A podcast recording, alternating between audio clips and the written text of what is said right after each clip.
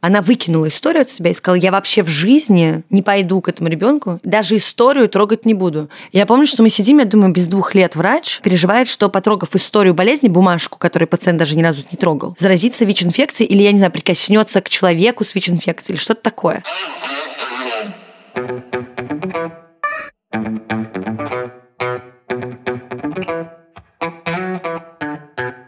Привет, это подкаст «Раздвиньте ноги». Это заключительный выпуск первого сезона, абсолютно не заключительный, не последний по важности. Выпуск готовится к 1 декабря. Это день э, борьбы с ВИЧ-инфекцией, информированности о ВИЧ-инфекции и о СПИДе. Меня зовут Оля Крумкач, я ведущая этого подкаста и врач-акушер-гинеколог. А в гостях у меня моя коллега... Меня зовут Левочкин Юлия Сергеевна, я врач-инфекционист.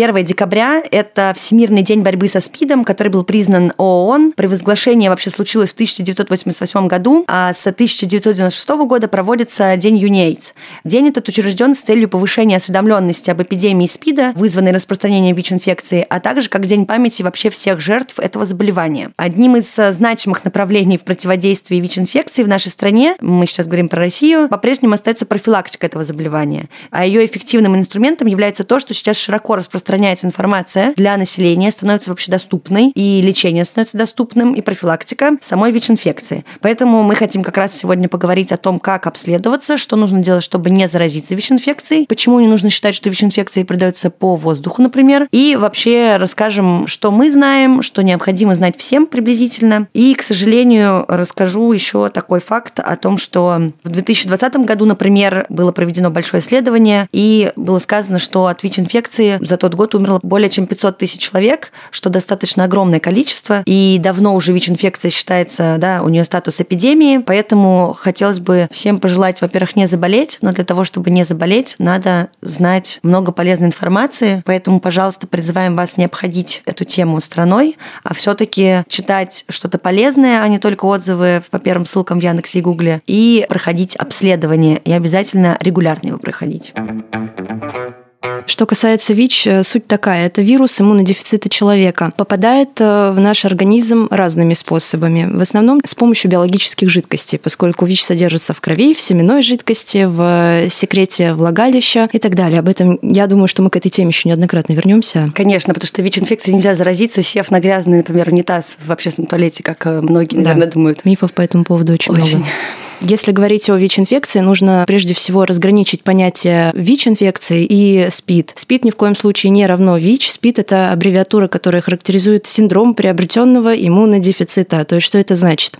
ВИЧ-вирус сам, когда попадает в организм человека, он поражает определенные клетки. Клетки, которые ему нравятся, это клетки иммунной системы. Собственно, прогресс этого заболевания связан с тем, что снижается количество клеточек иммунной системы, которые обеспечивают вот тот самый иммунный ответ, защищает наш организм от разных инфекционных заболеваний заболеваний. Если ничего не предпринимать по этому поводу, и вирус в нашем организме находится очень длительный период времени, то развивается комплекс симптомов, который называется как раз синдромом приобретенного иммунодефицита. То есть иммунитет снижается настолько, что перестает нормально сопротивляться всяким разным вирусам, бактериям, которые в наш организм извне попадают. И плюс организм человека начинает страдать от тех бактерий, вирусов и грибков, которые без того находятся у нас в организме, просто не приводят к развитию заболевания тогда, когда иммунитет человека обычный мощный, крепкий. Я говорила, начала с профилактики, сказав, что она есть, и есть уже методы лечения, что еще круче, чем профилактика в той ситуации, когда уже, к сожалению, с вами такое случилось, или с кем-то из близких. Хотелось бы сказать, что сейчас продолжительность жизни у людей, да, зараженных ВИЧ-инфекцией, намного выше. Доступность самих препаратов стала очень хорошей. Тут просто единственное, что многих, наверное, пугает, да, это ведь правда, что если ВИЧ-инфекция, неважно, где у человека получил результаты положительные о том, что у него положительный статус ВИЧ-инфекции,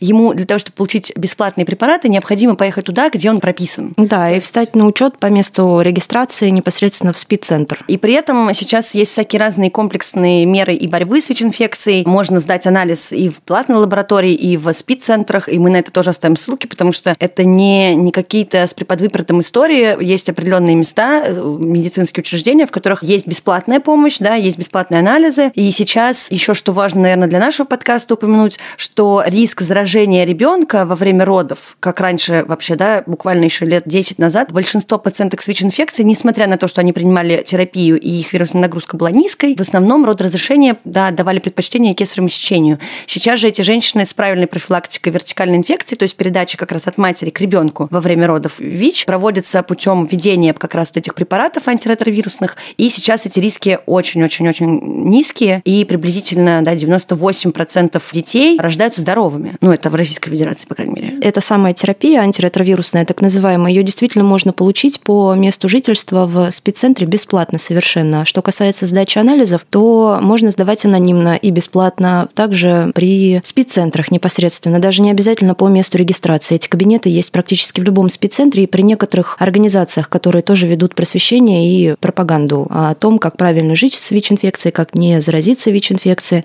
То есть если эту информацию поискать, она действительно доступна, и сейчас есть все условия для того, чтобы люди обследовались, и если получают положительный результат, то получили грамотную поддержку и помощь, консультацию по поводу того, как с этим жить дальше и что вообще делать. А что касается лекарств, я лично сталкивалась с тем, что даже люди, когда получали непосредственно положительный результат, очень долго противились, скажем, этому не хотели принимать. ВИЧ-диссиденты, мне кажется, ну, это в основном. Они не обязательно являются ВИЧ-диссидентами, просто ВИЧ-диссидентов самих по себе действительно полно, и это люди, которые не смирились со своим статусом и продолжают отрицать существование вообще, в принципе, ВИЧ-инфекции.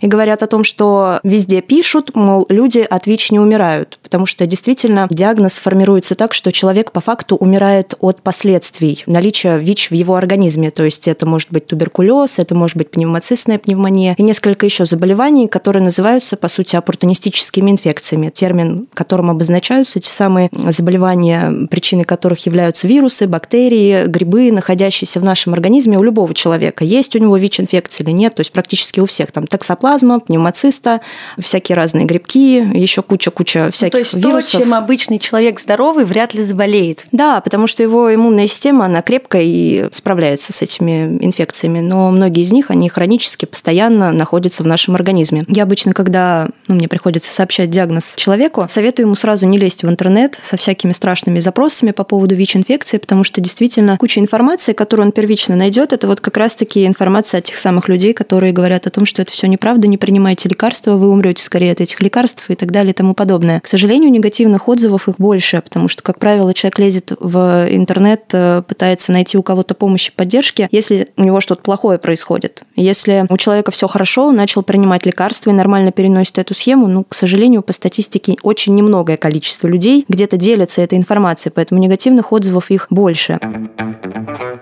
Сама ВИЧ-инфекция же достаточно хитрая в плане того, что можно долгое время не знать, что она уже в организме. И изначально развитие заболевания происходит в моменте проникновения вообще вируса в организм и когда происходит заражение первых клеток. Но перед этим присутствуют какие-то стадии, насколько я знаю, стадия инкубации. Да, несколько, да. Инкубация – это действительно первая стадия, она бессимптомная по большому счету. Единственное, в этот период времени у человека могут наблюдаться заболевания, которые текут по типу ОРВИ. Просто поскольку ВИЧ – это все таки вирусы, и тогда, когда наш организм с ним сталкивается, иммунная система первично все равно на него реагирует, и могут наблюдаться симптомы слабости, разбитости, могут даже начаться вот что-то по типу... Обычного состояния в ноябре, например. Ну да, головной боли, снижение работоспособности. Люди обычно на это внимание особо не обращают, да, наверное, и не стоило бы. Тут скорее стоило бы обратить внимание на то, что вообще с человеком за последнее время происходило. Были ли какие-то там оперативные вмешательства, если незащищенный половой контакт с партнером, да, статус которого неизвестен человеку. В таком случае факт заражения возможен. А стадия инкубации для нее характерно то, что нет симптомов, а вот дальше уже начинается период тогда, когда у человека могут часто наблюдаться пневмонии, ангины частые, кожные заболевания, либо если у человека есть какие-то хронические заболевания, те же псориазы, они могут чаще проявляться, то есть чаще, чем обычно человек раньше на это обращал внимание. То есть иммунитет потихонечку начинает ослабевать. Если человек ничего не предпринимает по этому поводу, никак не изморачивается по поводу своего состояния, не обращается к врачу, не обследуется, дальше дальше начинаются уже заболевания посерьезнее. То есть это действительно частые пневмонии, то есть в год он может болеть 2-3 раза. По-прежнему частые ангины, это какие-то грибковые поражения слизистых, причем ротовая полость, гениталии, та же самая молочница, которая... Плохо проходит, да, рецидивирующая. Да, и препараты обычно, которые применяются, они не срабатывают так, как должны срабатывать. Угу. Самое последнее, это пятая по факту стадия, это как раз СПИД, синдром приобретенного иммунодефицита. Как правило, на этой стадии иммунитет человека очень сильно истощен упрощен, так называемый глубокий иммунодефицит. Для того, чтобы понять вообще, что происходит с иммунитетом, люди, у которых диагностирована ВИЧ-инфекция, сдают анализ, посредством которого определяют иммунный статус, количество CD4 Т-хелперов. Это клетки иммунной системы, они выполняют роль помощников нашего иммунитета. Они как бы обнаруживают вредных агентов, которые попадают в наш организм. Это вирусные, бактериальные инфекции. Либо обнаруживают клетки нашего организма, которые стали вести себя как-то аномально. Это касается предвестников, так скажем, всяких разных опухолей, онкологических процессов. И приводит большого босса к этим клеткам, который как раз-таки уже и занимается их уничтожением непосредственно. То есть это такое звено иммунитета, без которого невозможно нормальное осуществление вот как раз-таки этой защитной реакции. А если иммунитет падает менее, вот как раз количество CD4T клеток, он снижается менее 200, то по факту это состояние глубокого иммунодефицита, из которого человека вывести очень сложно, но возможно, если, опять же, назначить ему как раз антиретровирусную терапию. Это схема лекарств, если о ней сказать чуть-чуть подробнее. Схемы бывают разные. Как правило, они трехкомпонентные. Препараты действуют на разные этапы развития вируса внутри нашего организма. То есть тогда, когда вирус попадает в организм, прикрепляется к клетке, которая ему нравится и удобна для его жизни, и на те процессы, которые происходят внутри клеток, тогда, когда уже вирус там оказывается и запускает процесс воспроизводства самого себя. Поэтому вирус, так как он нестабилен, лекарств несколько в схеме, чтобы действовать сразу на несколько звеньев его развития внутри нас. Ну да, с помощью вообще антиретровирусной терапии можно свести как раз вирусную нагрузку, о которой тоже хочется рассказать, настолько низко, что вообще, в принципе, она не будет определяться да, вот этими анализами на вирусную нагрузку. Да, вирусная нагрузка – это, собственно, количество копий вируса на миллилитр крови. Иммунная система человека при такой низкой вирусной нагрузке и хорошем иммунном статусе может функционировать плюс-минус нормально, то есть как раз не будет присоединения вот этих оппортунистических инфекций, которые не характерны для здоровых людей. И, в принципе, там уже дальше существуют э, различные схемы. Эти люди прекрасно, э, в общем, рожают детей и не опасны для окружающих. Единственная проблема, что эти препараты разные. Есть комбинированные препараты, есть препараты, которые все-таки выдаются несколькими, то есть это прям горсть таблеток. Есть еще минус в том, что у них есть побочные эффекты, но, опять же, я здесь всегда говорю о том, что надо перетерпеть первое время, как это бывает, например, с привыканием контрацептивов, потому что здесь риск и польза очень сильно разнятся, и даже все эти побочные эффекты намного лучше пережить для себя полезнее, чем потом столкнуться с э, глубоким иммунодефицитом. И мы не сказали, я хотела сама спросить у тебя, Юль, по поводу латентной стадии. То есть есть вот все стадии развития ВИЧ-инфекции, дальше стадии уже ВИЧ-инфекции инфекции, когда появляются какие-то там дополнительные инфекции, и иммунный статус снижается, люди болеют какое-то количество лет. Но э, вот я знаю, что просто многих этот вопрос волнует. Та ситуация, в которой человек может сдавать, я так понимаю, анализ, у него не будет показываться еще ни вирусная нагрузка, не будет приходить ему ну, положительный анализ на ВИЧ-инфекцию. И в теории пишут, что эта стадия может длиться вплоть до там 20 лет аж. Как вот, где она, куда ее впендюривать между стадиями, о которых мы поговорили? Ну, она скорее до 20 лет длиться будет вряд ли, но это, я так понимаю, речь, вероятно, идет о так называемом серо-негативном да. окне. Это скорее где-то первые три месяца. Это действительно короткий период при среднестатистической иммунной системе человека. Тогда, когда вирус в организм попадает, антитела еще не успевают к нему нарабатываться. Если у человека нет своего изначального mm-hmm. какого-то иммунодефицита, то в норме его иммунитет должен среагировать так, что антитела уже выработаются где-то примерно 3-6 месяцев. Это тот срок, в течение которого люди обследуются. Если у них, например, был незащищенный секс, и 3 месяца прошло, потом 6 месяцев прошло, они сдают анализы, это иммуноферментный анализ, ИФА так называемая, и иммунный блод. То есть иммунный блодинг – это тоже определение антител в крови, только более расширенный анализ, чем ИФА как вообще ВИЧ-инфекция передается. В основном первое, что срабатывает у людей, это люди, которые да, употребляют внутривенные наркотики, следовательно, использование каких-либо там многоразовых шприцов, которые на самом деле одноразовые, но есть такая вот практика, передавать из рук в руки. Плюс для тех, кто, как и я, и Юля,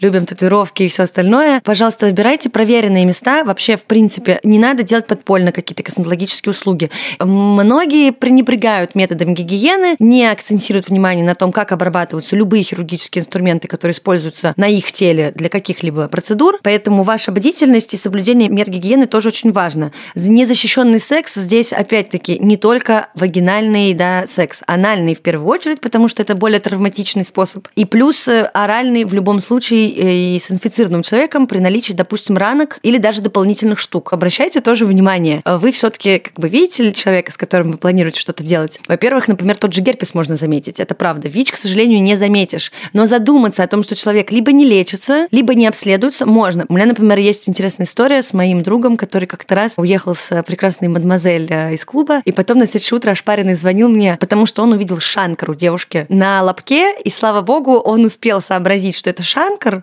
потому что когда-то давно где-то видел картинку, и ему показалось, что это похоже, и то, как он мне это описывал, это правда похоже. И он успел смыться деликатно. Мог бы, конечно, ей, наверное, об этом сказать, но ему было неудобно, он решил, что он просто лучше убежит. Но, опять же, да, есть повод задуматься, с кем вы планируете заниматься сексом, как вот человек выглядит. Возможно, у вас закрадется какая-то информация, что, может быть, не стоит не предохраняться, а, возможно, даже не заниматься с этим человеком сексом. Я тут хочу вам сказать, что заражение ВИЧ-инфекцией – это уголовная статья, потому что это инфекция, которая является особо опасной. К сожалению, законы наши работают пока что недобросовестным образом, поэтому подтолкнуть человека к тому, чтобы он задумался, кто его мог заразить, очень сложно, э, если это должен сделать врач, например. Также рассказать, да, что какой-то пациент заразил другого, например, мы тоже не можем обычно, потому что это все-таки касается медицинской тайны. Но что меня очень сильно трогает, очень часто на работе, это ситуация, когда мать отказывается проводить профилактику во время родов, для того, чтобы хотя бы снизить эти риски, а еще хуже, отказывается от профилактики уже рожденному ребенку, это тоже уголовная статья. Я надеюсь, что большинство у нас сознательных слушателей, но, опять же, повторюсь, задумайтесь, пожалуйста. Возможно, у вас есть друзья, которые вам рассказали, что у них положительный статус ВИЧ-инфекции, и, возможно, они не дошли до принятия и понимания всей ситуации. И, наверное, наверное, объяснить вот такие вещи тоже важно, потому что мне, правда, всегда жаль, потому что человек сам за себя новорожденный не отвечает, родители не всегда, к сожалению, серьезно относятся к вопросу. Пожалуйста, да, если вдруг кто-то нас слушает, кто с такой ситуацией сталкивается или, возможно, столкнется,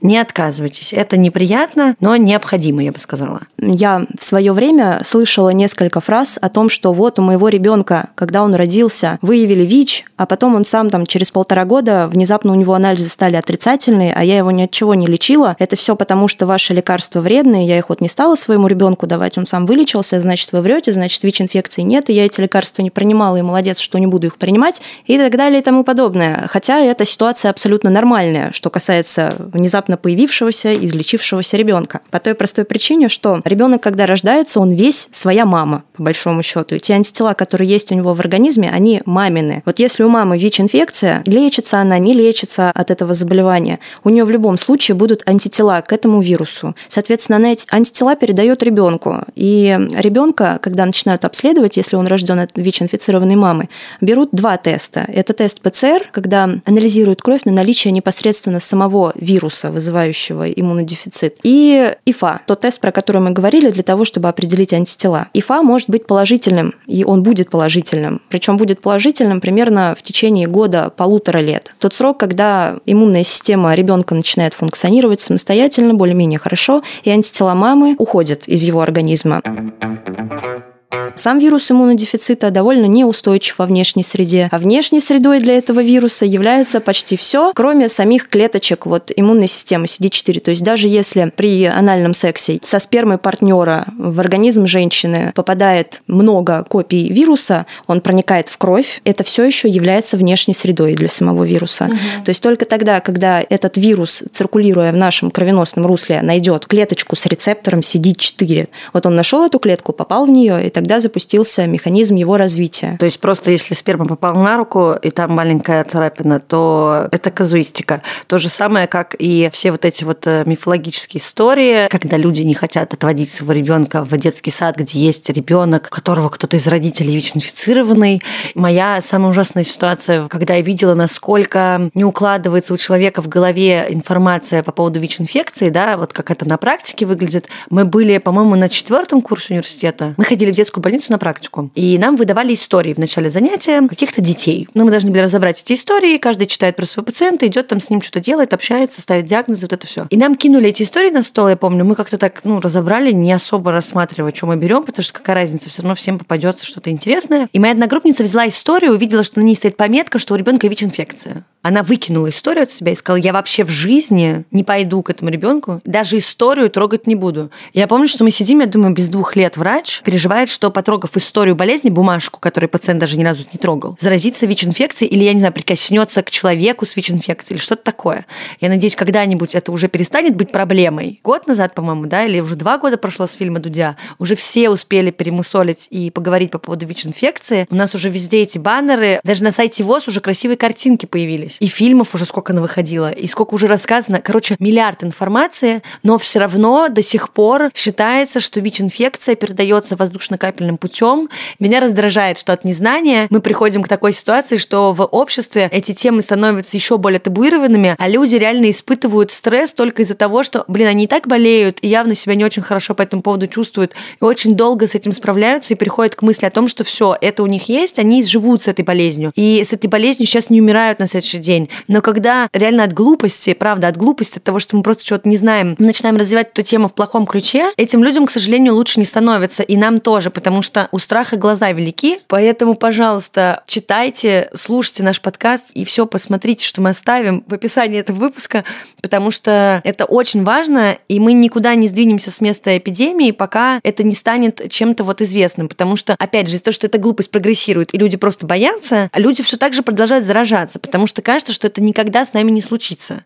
И сколько мы видели таких людей, я думаю, что у многих есть знакомые, которые, да, ну, у них положительный ВИЧ-статус. Я думаю, что большинство из них никогда бы не подумало, что это и коснется их напрямую. А могло бы, наверное, не коснуться, соблюдая какие-то меры предосторожности и, наверное, проходя вовремя обследование. Потому что еще очень многие просто не знают очень долго о своем статусе, узнают уже на том этапе, когда нужно принимать как раз антиретровирусную терапию, чтобы этот статус свой иммунный поднять хоть как-то.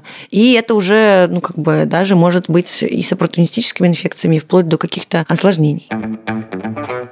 Как-то раз в инфекционное отделение к нам поступила женщина. Диагноз у нее был лихорадка неясной этиологии. То есть она уже длительный период времени высоко температурила и не знала, что с ней. Врачи поликлиники тоже не знали, что с ней. Она уже пару недель лечилась от ОРВИ безрезультатно, поэтому ее все-таки решили отправить на госпитализацию в инфекционную больницу. По итогам наших обследований мы установили, что у женщины положительный ИФА на ВИЧ. При получении положительного результата ИФА проводит вот как раз-таки этот иммунный блодинг. Тоже получился положительным. Я сообщаю женщине об этом результате, благо женщина была в целом адекватная, нормально восприняла всю эту информацию. Я предупредила ее, что лучше, если диагноз окончательно будет выставлен после повторного исследования у вас по месту жительства в спеццентре. Женщина сразу сообщила об этой информации своему мужу, Муж пошел сразу обследоваться. По результатам обследования у него все отрицательно. При положительном результате у одного из партнеров второй партнер действительно даже при незащищенном сексе длительный период времени может оставаться негативным по ВИЧ-инфекции. Потому что ВИЧ-инфекция это по большому счету не так-то просто заразиться, потому что, еще раз повторюсь, вирус сам не очень устойчив. И пока он там найдет нужные ему клетки в организме, насколько болен партнер, который является носителем в себе этого вируса, то есть насколько велика его вирусная нагрузка, тут очень много факторов, влияющих на скорость заражения партнера. Отсутствие положительного результата у партнера не говорит о том, что мы ошиблись. Женщине нужно было самостоятельно дальше это обследование пройти. После выписки она так и сделала. Через некоторое время вернулась к нам в стационар, абсолютно радостная, довольная, сообщив о том, что после повторных исследований, которые ей провели в спеццентре, у нее все отрицательно. Такие ситуации тоже возможны. Это в целом редкость, потому что все-таки после неоднократного исследования крови очень низкая вероятность того, что этот результат, он ложно-положительный. Но по каким-то причинам вот так произошло. Человеческий фактор, возможно, повлиял, где-то не та пробирка, не та фамилия. Это, к слову, о том, что действительно нужно абсолютно полное, окончательное заключение получать в спеццентре.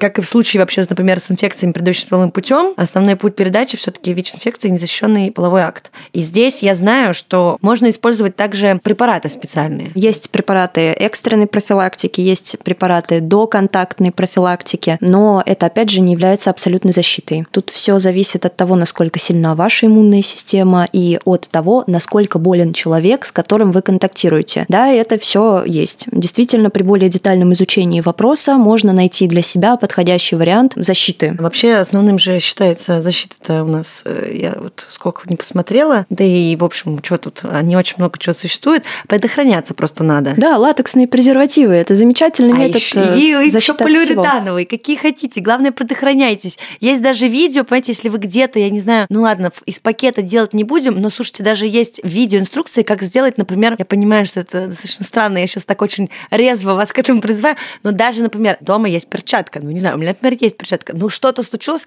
для того же орального секса, но если прям приспичило, просто мочи нет, можно какими-то подручными методами обойтись.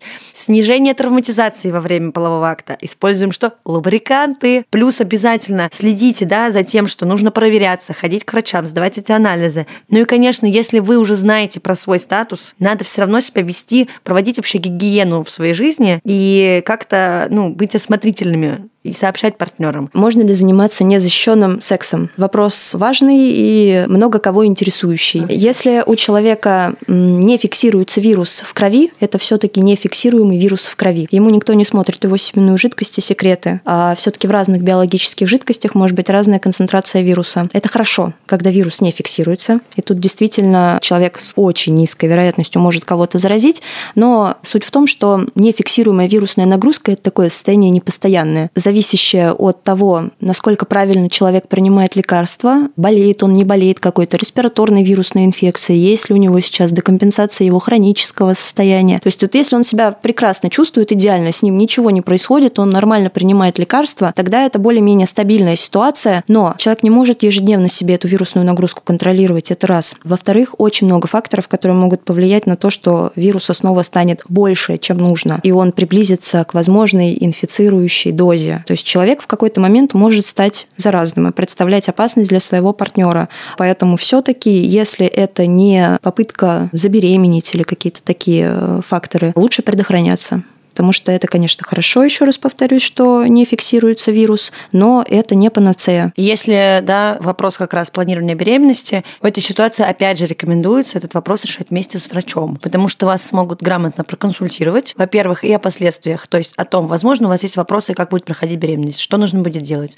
может быть, дополнительное обследование, куда вам лучше встать на учет, если вы нигде не стоите на учете, не знаю, может быть, там есть какие-то еще опции, которых вы не знаете. И обязательно подготовка к беременности, здесь уже идет полным ходом, потому что помимо да, всех витаминок, обследований и всего прочего, здесь важный вопрос стоит с тем, что вы планируете не предохраняться со своим партнером, что, наверное, является, в общем, самой большой проблемой, которую стоит решать со специалистом. Человек э, с ВИЧ-инфекцией, который проходит лечение, либо ему только подбирается схема терапии, должен находиться в постоянном контакте с врачом для того, чтобы информировать его о том, как происходит адаптация его организма к лекарствам. То есть если наблюдаются какие-то побочные явления, как сказала Оля, это действительно может быть, и побочные эффекты есть не только у препаратов, входящих в схему лечения ВИЧ, но и у кучи других лекарств. С этим просто нужно справиться. Естественно, если это по-настоящему ухудшает жизнь человека, тогда этот вопрос выносится на обсуждение, и доктор может эту схему поменять. Ни в коем случае нельзя от этих лекарств отказываться, потому что если, например, вы принимали лекарства, которые вам назначили в течение месяца, поняли, что нет, ну меня какие-то кошмарики снятся, или я очень плохо засыпаю, либо понос, там сыпь, еще что-то, и прекращаете принимать лекарства, тут у вируса вырабатывается устойчивость тогда к этим препаратам. И в последующем эта схема будет неэффективна. Придется ее менять.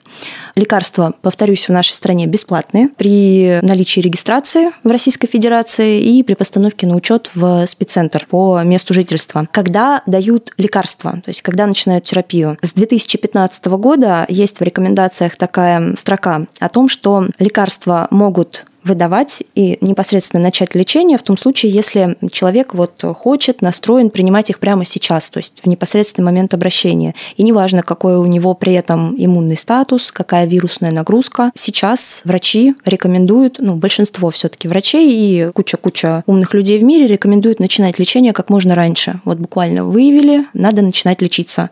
Поэтому, э, если вы знаете о своем иммунном статусе, в целом уверены во враче, который будет с вами эту дальнейшую работу ввести и в качестве лекарств, которые вам предлагают, тогда лечение нужно начинать как можно раньше. Это вот европейские рекомендации и рекомендации уже огромного количества врачей в Российской Федерации.